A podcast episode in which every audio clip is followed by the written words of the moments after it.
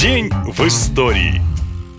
15 сентября 1890 года родилась Агата Кристи, королева детектива и автор двух знаменитых персонажей Экюля Пуаро и Мисс Марпл. Ее истории любят миллионы поклонников загадок и интриг, но мало кто знает, что и сама Агата была человеком незаурядным, и читать ее биографию так же увлекательно, как и детективы. Однажды Кристи узнала, что ее супруг, бравый полковник сэр Арчибальд, имеет молодую любовницу и намерен развестись. Агата была в шоке от такой наглости и замыслила месть. В 1926 году мир облетела новость о том, что на дороге найден пустой автомобиль с женской шубой. Через некоторое время стало известно, что пропала известная писательница Агата Кристи, а автомобиль принадлежал ей.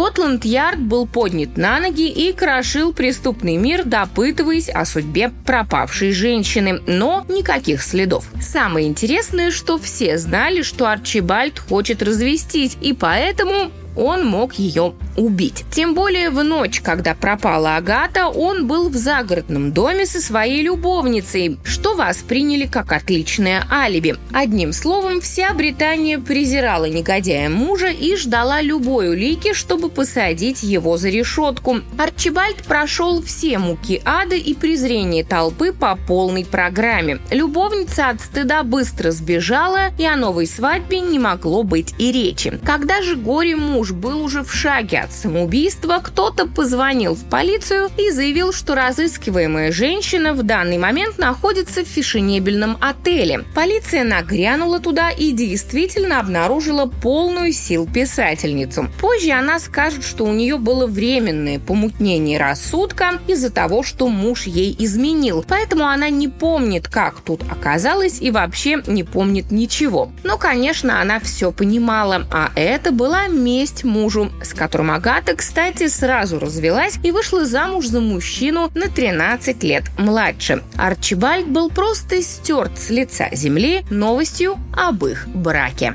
И 15 сентября 1935 года на съезде нацистской партии в Нюрнберге Адольф Гитлер объявил о том, что отныне государственным флагом Германии становится полотнище с черной свастикой в белом круге на красном фоне. Сегодня этот флаг запрещен почти во всех цивилизованных странах, а свастика стала символом насилия и убийств. Но почему именно ее выбрал фюрер? Историки считают, что это связано с увлечением Гитлера черной магией. Древний символ плодородия поклонники оккультизма считали знаком арийских магов, который якобы обозначал избранность. Это и привлекло вождя нацистов. Ну а на этом все. Больше необычной истории в следующем выпуске. Пока!